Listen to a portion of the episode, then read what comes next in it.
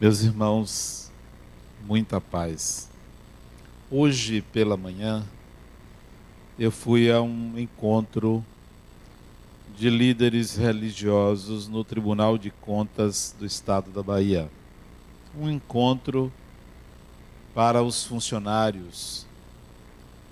E fiquei meditando sobre a fala da representante do Candomblé, uma fala interessante, mas que pode nos levar a reflexões profundas. Ela ficou indignada naquele plenário onde os conselheiros se encontram e onde estava acontecendo este encontro, porque acima do plenário estava um crucifixo. E ela reclamou por que aquele crucifixo estava ali. Se o Estado é laico, por quê? E ela disse: Isto me afronta. Não tem sentido. Mas também não gostaria, disse ela, que ali estivesse uma imagem de um orixá. Desrespeita, disse ela, a diversidade. E arrematou, dizendo: Eu não posso esquecer que foi com esta mesma cruz que meus ancestrais foram escravizados.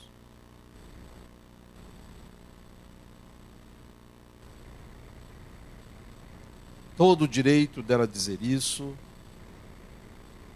Ela tem razão em tudo. Mas eu saí dali refletindo sobre isso, sobre quantos Jesus existem. Quantos?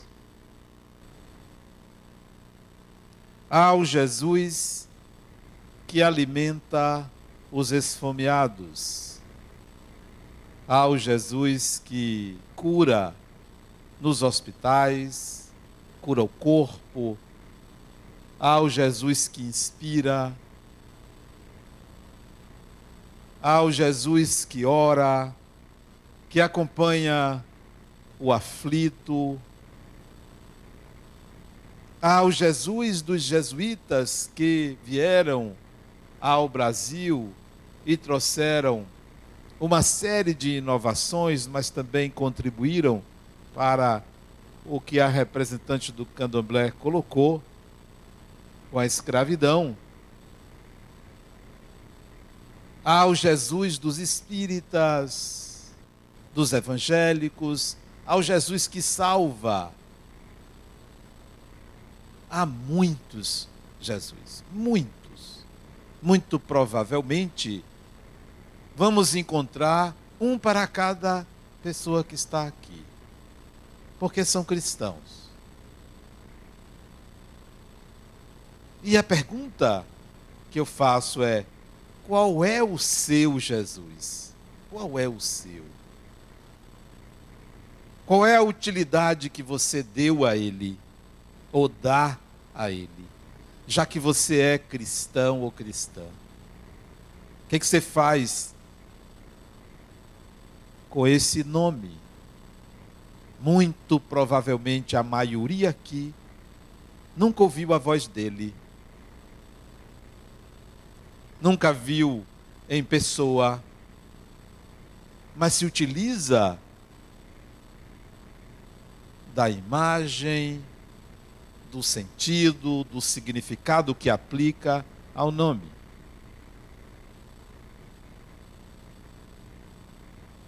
Lembrei-me também, quando saí lá do tribunal hoje de manhã,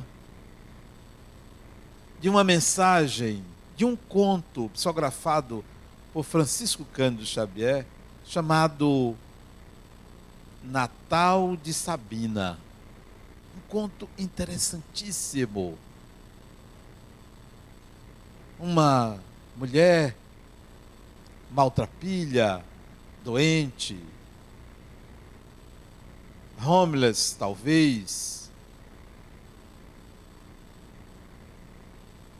Em época de Natal, ela vê a cidade toda colorida, mesa farta, famílias reunidas, alegria, presentes, tudo muito bonito.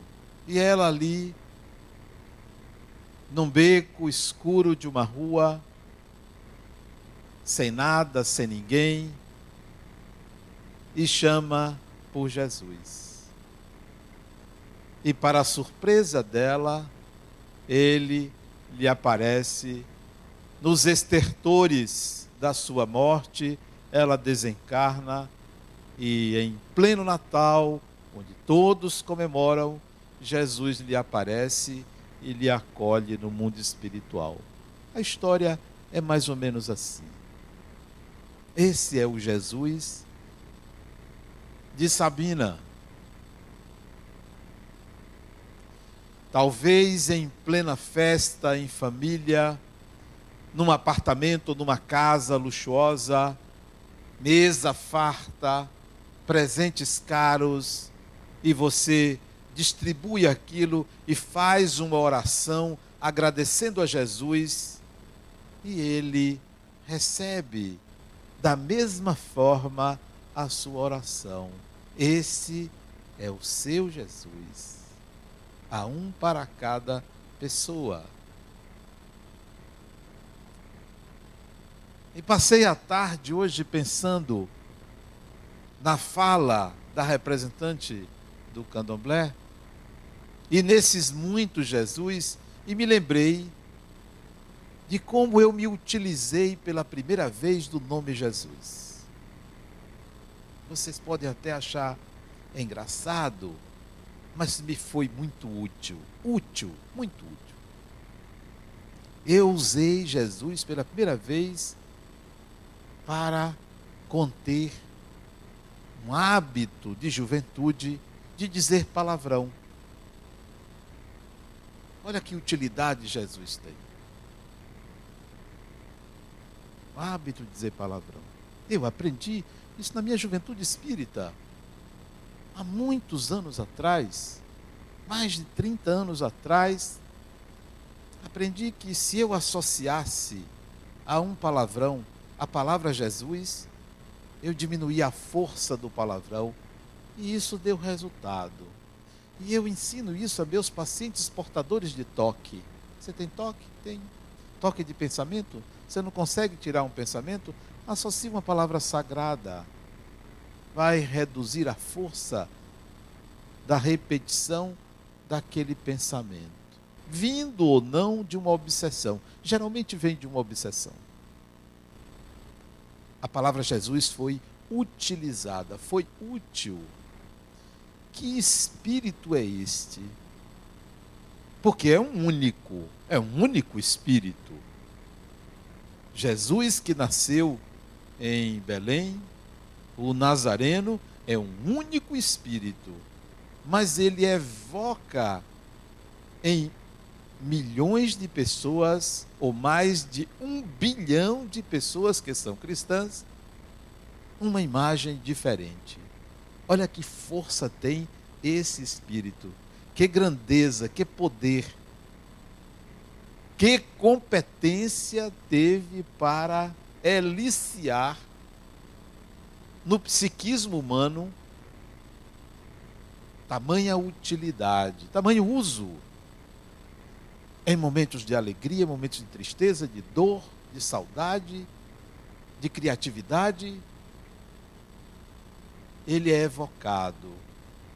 O que é que ele fez para conseguir isso? Qual a façanha?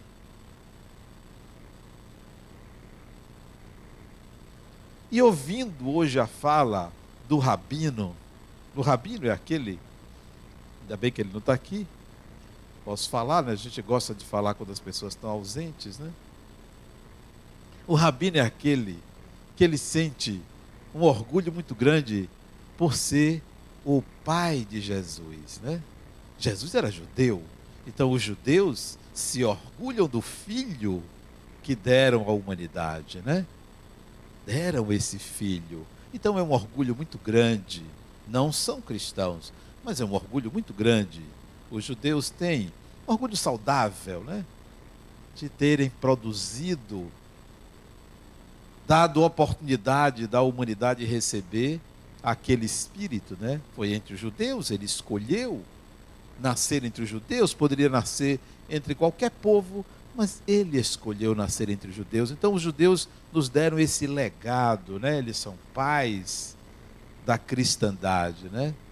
São os nossos pais, nós que somos cristãos.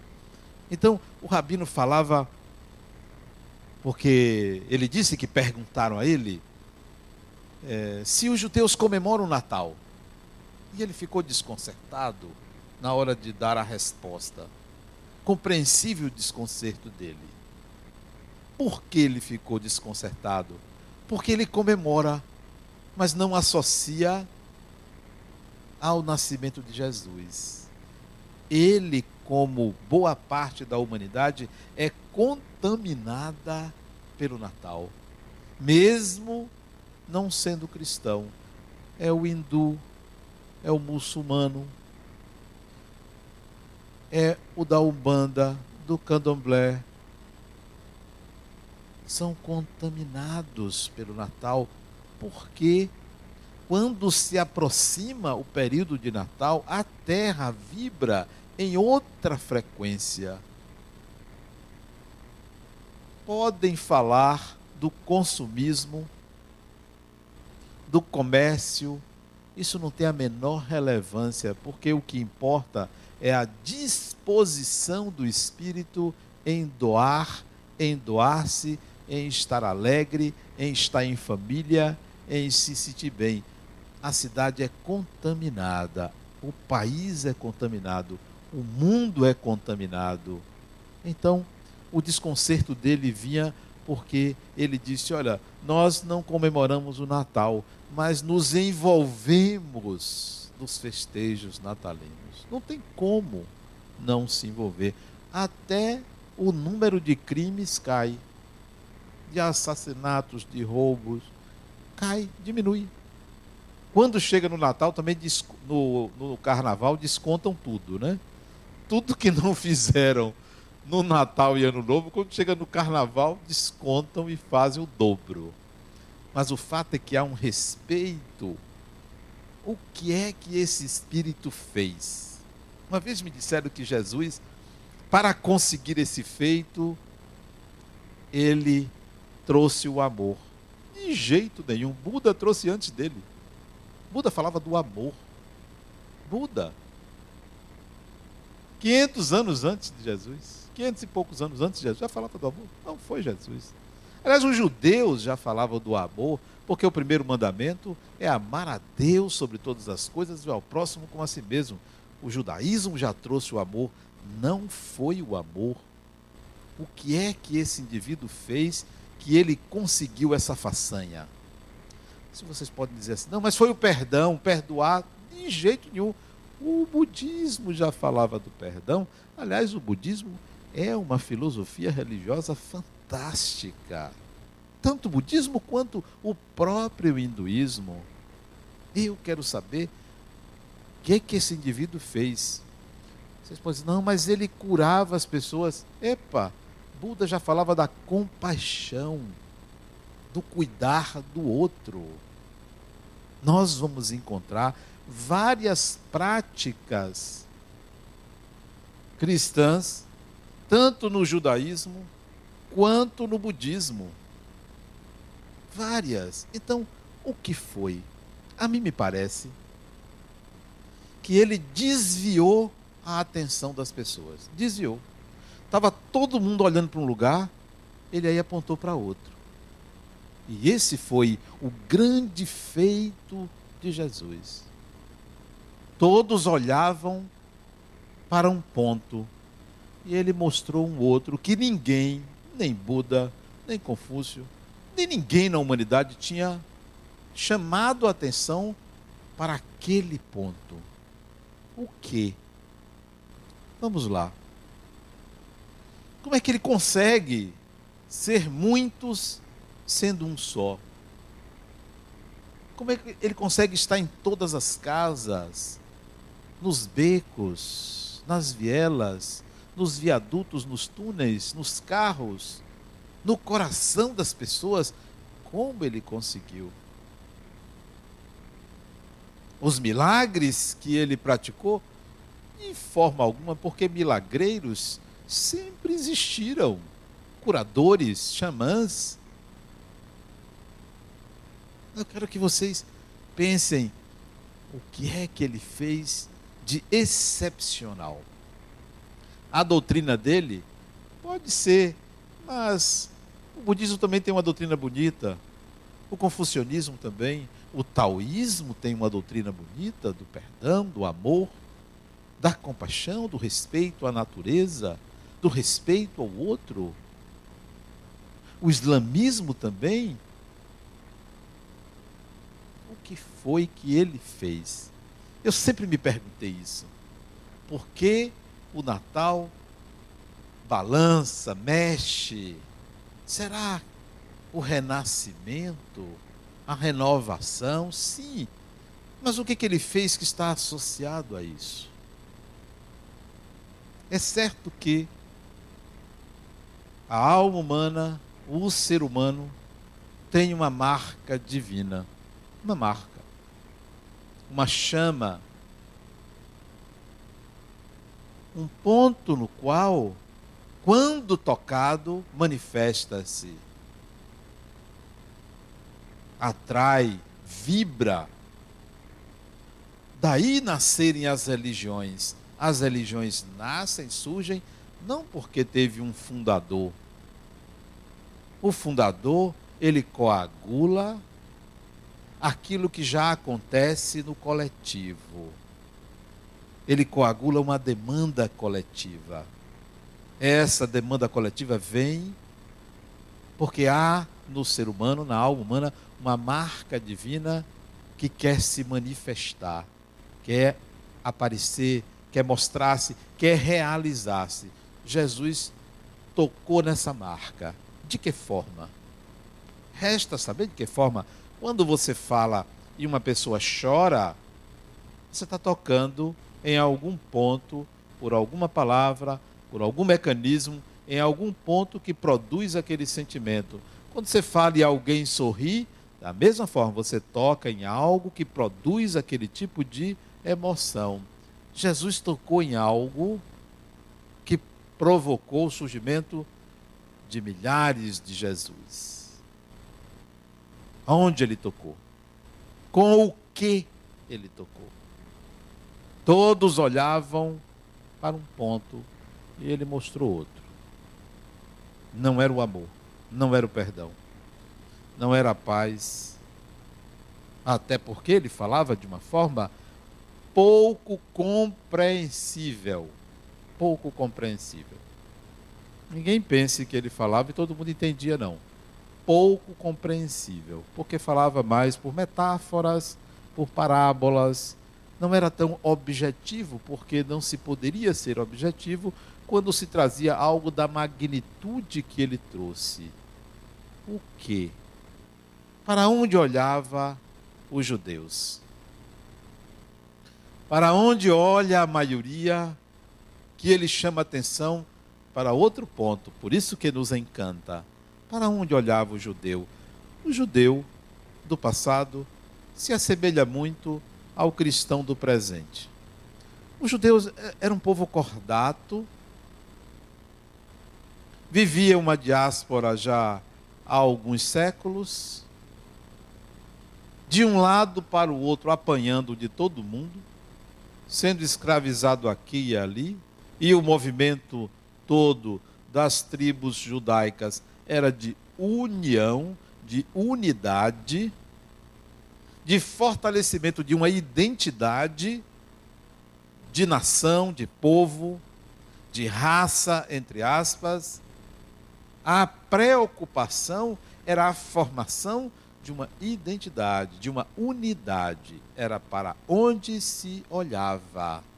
Isso é que era relevante e para essa unidade ansiavam por um líder que os conduzisse a reagir aos opressores, mas por conta desse desejo de manter a unidade.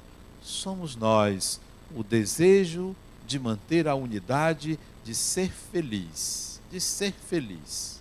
Aliás, prefiro viver do que ser feliz. Viver é muito mais importante do que ser feliz. E tem gente que bota o ser feliz em primeiro lugar. Viver é mais importante, porque ser feliz pode ser apenas um ideal, um arquétipo. Não é algo tão palpável como viver. E vive-se até mesmo na adversidade. Vive-se, cresce-se na adversidade sem se ser feliz. Mas as pessoas anseiam por uma felicidade que não sabem nem o que é, como é, para quê.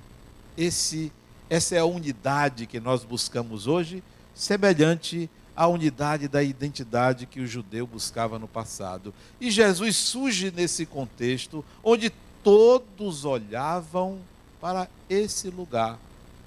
Comerciavam, cuidavam das suas ovelhas, disputavam, brigavam, é, oravam, mas todo mundo buscando essa unidade.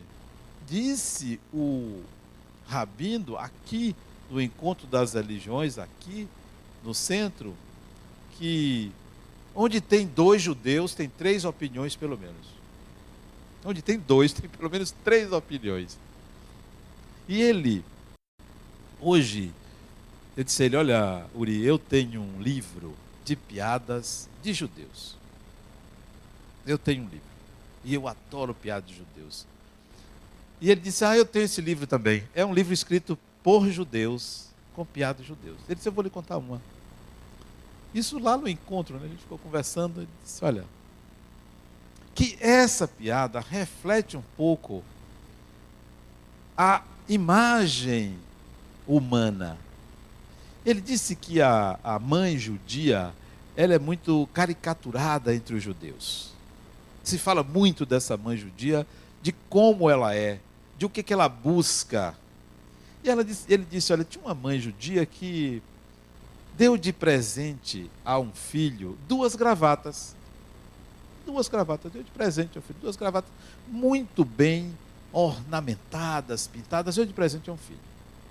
E no primeiro dia que esse filho usou uma gravata, ela chorou. Chorou de decepção. E o rapaz ficou sem entender. Minha mãe, por que a senhora está chorando?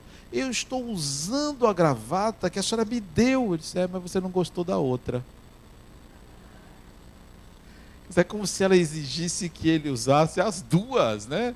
Para não demonstrar que não gostou da outra. Essa piada que ele me contou, uma piada que eu ri para agradá-lo, né? Essa piada mostra como nós buscamos uma felicidade, um bem-estar, uma satisfação a todo custo, a todo preço. Queremos um paraíso inexistente, como se o nosso Natal não pudesse ter uma marca, uma mancha, como se a gente tivesse que ser feliz sempre. Não aprendemos a viver por viver. Ele desviou esse olhar. Ele desviou. É como se ele dissesse: não vamos por aí. E no começo ninguém entendeu que ele estava desviando. Só alguns séculos depois é que foi se vendo que ele desviou. E as pessoas então, poxa, a gente tinha que olhar para onde ele estava mandando a gente olhar. E começar a olhar. Começar a olhar, vieram as guerras, o poder, tudo porque ele disse: não é por aí, é por aqui. Enquanto queriam a unidade, não viam a diversidade não respeitavam a diversidade. Enquanto quisermos que todos sejam iguais, nós não vamos respeitar a unidade da pessoa humana, do ser humano, daquela pessoa. Porque vamos exigir de todo mundo que todo mundo tenha um mesmo padrão, uma mesma maneira de ser. Vamos desrespeitar a pessoa. E Jesus disse: não, olhem a pessoa, propondo algo diferente. Que eu vou dizer o que é. Quanto mais observarmos a raça humana, a igualdade de todos, deixamos de ver a diferença de cada um, que merece respeito. O Natal é o Natal das diferenças. Das diferenças. Não, não somos iguais, somos diferentes. E precisamos enxergar o outro como diferente. Não é menor, não é maior e não é igual, é diferente. Somos diferentes. A igualdade está na origem e talvez no destino, mas não no momento presente. Nós somos diferentes. O Natal, para mim, evoca a diversidade de seres humanos, a diversidade das pessoas, o respeito a cada um, a cada pessoa. Isto ele pregou, por isso ele tocou. E o que ele disse diferente para mim, que você não encontra em nenhuma filosofia, em nenhuma religião. Foi a primeira fala dele. Vocês se lembram da primeira fala de Jesus?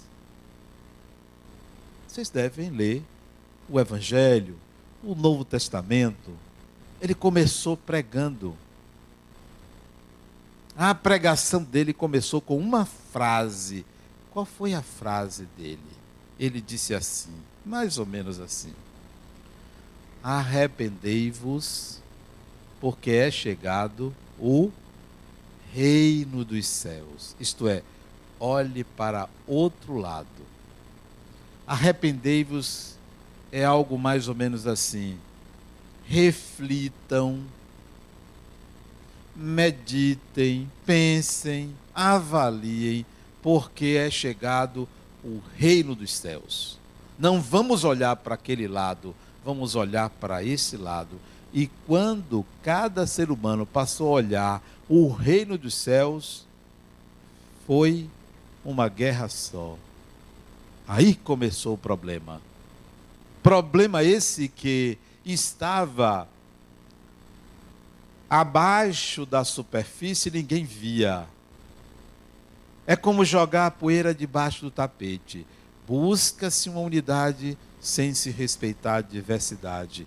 E ele propunha: é chegado o reino dos céus. O reino dos céus quer dizer algo mais ou menos assim: olha, você, em você, tem uma divindade e que é diferente da divindade do outro.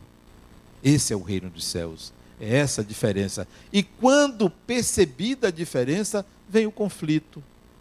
E vem o conflito para que haja respeito, noção de alteridade, estabelecimento do amor, porque não pensem que se pode amar e se conhecer o que é o amor quando se diz que ama a todos. Só se conhece o amor quando você amar uma pessoa. Uma pessoa. É preciso sentir. Não é algo racional. Ah, eu amo todo mundo.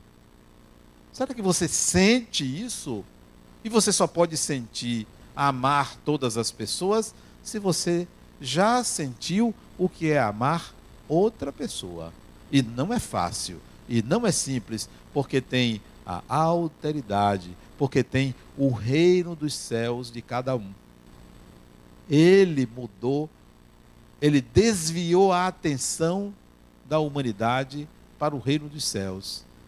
Arrependei-vos, porque é chegado o reino dos céus. Ele começou a pregar assim. Ele não começou a pregar falando do amor, do perdão, nem curando as pessoas. arrependei-vos porque é chegado o reino dos céus, como se ele fosse o arauto do reino dos céus. Aí ele tocou todo mundo, porque ele tocou na marca divina em cada espírito. Em cada espírito. Por isso que contamina.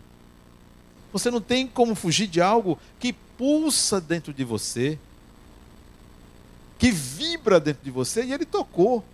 Ele tocou, não foi outro espírito. Ninguém mais tocou na alma humana. Não surgiu ninguém. A ponto de um Gandhi dizer, Gandhi, que era hindu, o que é que tem de novo no, na humanidade? O Sermão da Montanha. Palavras de Gandhi, Sermão da Montanha. Todos. Yogananda escreveu sobre Jesus, falando da vinda, da segunda vinda de Jesus, porque eles, e o Jesus interno, Yogananda falava, é preciso que você agora, consciente de que ele descortina em você o reino dos céus, descobri-lo, realizá-lo, fazer alguma coisa, porque não mais é possível continuar numa crença num Jesus mítico que não toque a sua alma, que seja evocado apenas para atender a necessidades imediatas, que seja evocado para curar aqui, curar ali. As curas que Jesus fez é mero detalhe da proposta transformadora que ele se dispôs a oferecer a quem o escutasse. E é isso que a gente deve considerar. É esse reino dos céus, é essa maravilha que existe dentro da alma humana, do coração humano, que está ali a marca divina que a gente deve fazer brotar, aparecer, representar, surgir para melhor ser identificado.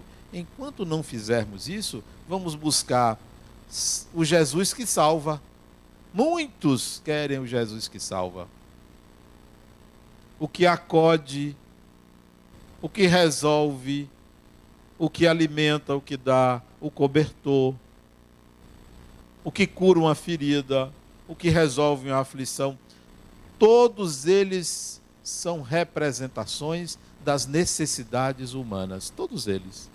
Cada um vai buscar o Jesus que necessita. Eu fui buscar um que curava do palavrão na época de jovem. Cada um vai buscar o seu. Eu poderia ter buscado aquele que respondia às minhas questões. Eu podia ter buscado aquele que curasse. Uma vez eu fui dar passe numa criatura que a irmã dela até eu tenho visto aqui no centro. Eu não sei se com meu passe ela faleceu ou não. A irmã dela estava aqui outro dia. Há muitos anos atrás eu fui dar passe nela no hospital, no Hospital Santa Isabel. Muitos anos, eu era jovem, juventude espírita. Eu fui dar um passe nela. E eu tinha aprendido que na hora do passe, eu deveria me conectar a uma árvore e de fato isso era uma coisa positiva. E na janela do quarto do hospital dava para ver uma amendoeira enorme. E eu ali me concentrei, me liguei na amendoeira para é, como que captar os fluidos daquele vegetal, daquela árvore, da natureza para encaminhar para aquela pessoa doente. E eu digo isso, mas eu acredito que isto é possível. Você retirar da natureza e transferir para o humano. Mas outra pessoa poderia, na hora do passe, evocar Jesus. Mas eu evoquei as forças vivas da natureza. Veja, cada um usa o instrumento que acredita, que acha eficaz, cada um usa o Jesus da forma que quer, quando quer, mas é um único e para mim aquele único ser humano judeu ele soube tocar esse ponto que é mostrar a todo mundo que há um reino dos céus, que não é o céu Porque para o católico descobrir que não tem um céu, ele ainda vai passar mais alguns milênios para descobrir que não tem um céu, que tem um reino dos céus dentro de cada ser humano, na intimidade da alma humana. Mas até lá, ainda vai ansiar por um lugar adiante, por um lugar de remanso, por um lugar de conforto, por uma colônia espiritual. Ainda vai ansiar por isso, como se a questão fosse o lugar. A questão é você. A questão está em você. Eu hoje vim aqui de tarde e encontrei uma mocinha, não sei se ela está aí, que ela disse que encostou nela um espírito. E aí mudou os hábitos dela. Esse espírito que gostava de tomar umas, encostou nela e para sair foi difícil. Foi difícil, precisou vir aqui participar de algumas desobsessões para o espírito ir embora. E assim acontece acontece? Cada um atrai seu semelhante. E ela disse que atraiu porque ela tomou uma. Acho eu que ela se excedeu e atraiu alguém que gostava de beber. Do outro lado, não vende bebida, parece que tem alguma proibição, não vende bebida. Procura quem bebe para encostar e retirar o prazer que a pessoa sente. Pois bem, isto que se dá com ela é porque nós nos conectamos, nós nos vinculamos, como gosta a minha revisora, ela não gosta que eu fale de conexão, ela gosta sempre que eu diga vincular. Nós nos conectamos, nós nos vinculamos àquilo que nos falta, àquilo que nos falta. E aí vem a proposta de Jesus, o reino dos céus. Olha o reino dos céus. Perceba materialize esse reino dos céus, porque o que lhe falta abunda na sua intimidade. Existe em abundância na sua intimidade. Então, plasme, materialize, realize, configure o seu reino dos céus. E essa garota, ela resolveu fazer isso. Ela resolveu enfrentar a si mesma, a si mesma, porque quando a gente enfrenta essas nossas faltas, nós descobrimos um solo fértil de realização. Mas se a gente anseia por algo que está fora de nós, se a gente quer aquela unidade, ou observar como se todo mundo tivesse que ter o mesmo comportamento, nós vamos estar colocando panos quentes, nós vamos estar maquiando a realidade. Olhe para cada pessoa e veja uma individualidade, uma singularidade. Aproveite este Natal para fazer o diferente. Não mais o Natal que junta iguais, mas o Natal que mostra as diferenças para serem respeitadas. Para serem respeitadas. Achei a fala da representante do candomblé muito coerente. Mas eu me perguntei assim: eu tiraria o crucifixo dali por uma questão racional? Ou eu deixaria ali até que aqueles que fazem a justiça, ou que pregam, ou que é, é, trabalham para o bem-estar coletivo, mudassem e percebessem que Jesus não precisa ficar numa cruz. Que este crucificado já não atende mais à necessidade humana de encontrar o reino dos céus. Porque o crucificado corresponde àquele que se identifica com a dor com o sofrimento. Será que o ser humano precisa se identificar ou continuar se identificando com o sofrimento ou com a dor? Ou seria melhor colocar uma imagem de alguém andando, trabalhando, sorrindo, realizando, para que evocasse no ser humano esse comportamento, essa ideia, porque o reino dos céus dele não era um reino de lamentação. Arrependei-vos, porque é chegado o reino dos céus, quer dizer, algo diferente. Por isso que ele evocou tantos Jesus. Me lembro de um Jesus Amish. Vocês já ouviram falar dos Amishes, né? Eles têm uma, uma vida é, ligada à natureza. Eles não se envolvem com a civilização. Eles têm uma comunidade particular. E eu fiquei me perguntando qual era o Jesus dos Amishes. Qual era o Jesus? E percebi que o Jesus deles é aquele mesmo que saía de porta em porta pregando o arrependimento, mas que provocava àquela época, como nos Amishes, um recolhimento e isolamento. Não, esse não é o Jesus que para mim ele quis evocar ou eliciar em nós.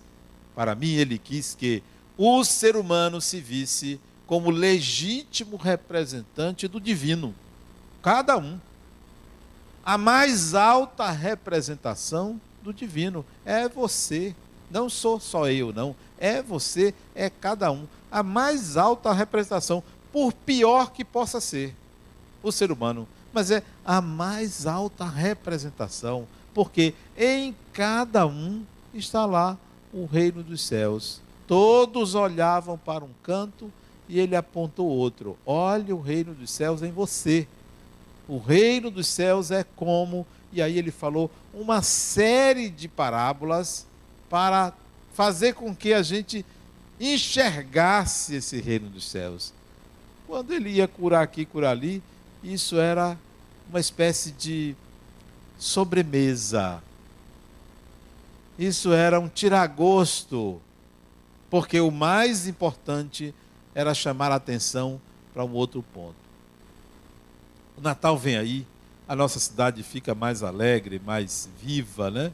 As ruas ficam até com menos carros, isso é muito salutar. Vamos aproveitar para a percepção da diversidade. A percepção da diversidade. Olhe para o outro e diga: Poxa, como Fulano é diferente de mim? Como Fulana é diferente de mim? sua mãe, seu pai, seu marido, marido é óbvio, sua mulher, seu irmão, seu amigo. Olhe as diferenças. E aí, proponha-se, faça uma, um contrato com você mesmo. Agora eu percebo as diferenças, não vou mais maquiar só olhando o que nos iguala, o que nos irmana, porque essa é a proposta antiga dos judeus e de muitos cristãos, né? Não, a gente tem que ver o que é igual. Eu estou propondo diferente. Veja o que é diferente, todas as diferenças, legitime essas diferenças, dê direito ao outro de ser diferente, por pior que o outro possa ser. Digamos que você veja em você o bom caráter e veja no outro o mau caráter, mas perceba essa diferença e a proposta, o contrato que você vai fazer para você é: Ele tem um reino dos céus, eu também tenho um reino dos céus. É isso que nos iguala, é a existência do reino dos céus. Assim como Deus me deu o reino dos céus, que tem um bom caráter, deu a ele, que é mau caráter, o reino dos céus. E é isso que nós dois precisamos realizar. O que vamos fazer juntos? As pessoas querem, no casamento, que marido e mulher façam a mesma coisa, pensem do mesmo jeito. Ninguém aguenta, né? Basta uma encarnação, e olhe lá. Não, vamos fazer algumas coisas juntos. Agora, realize o seu reino dos céus, eu realizo o meu, e vamos ver o que é possível realizarmos juntos. Mas somos diferentes. Então, nesse Natal, faça esse contrato de identificação das diferenças e é, materialização do reino dos céus, do seu e do outro. Natal também é renovação, é renascimento. Aproveite para fazer alguma coisa diferente. Dê presentes, porque dinheiro é para se gastar. É, se quiser me dar presentes, eu aceito. Eu ganhei até muitos presentes no Natal. Eu não sei dar presente, mas gosto de receber. É, é uma característica minha, não sei se é comum isso, mas eu tenho essa, essa maneira de ser. Né? Dê presentes, mas faça alguma coisa diferente nesse Natal. É o Natal da diferença, da diversidade. Faça alguma coisa diferente e alguma coisa de útil. Muita paz.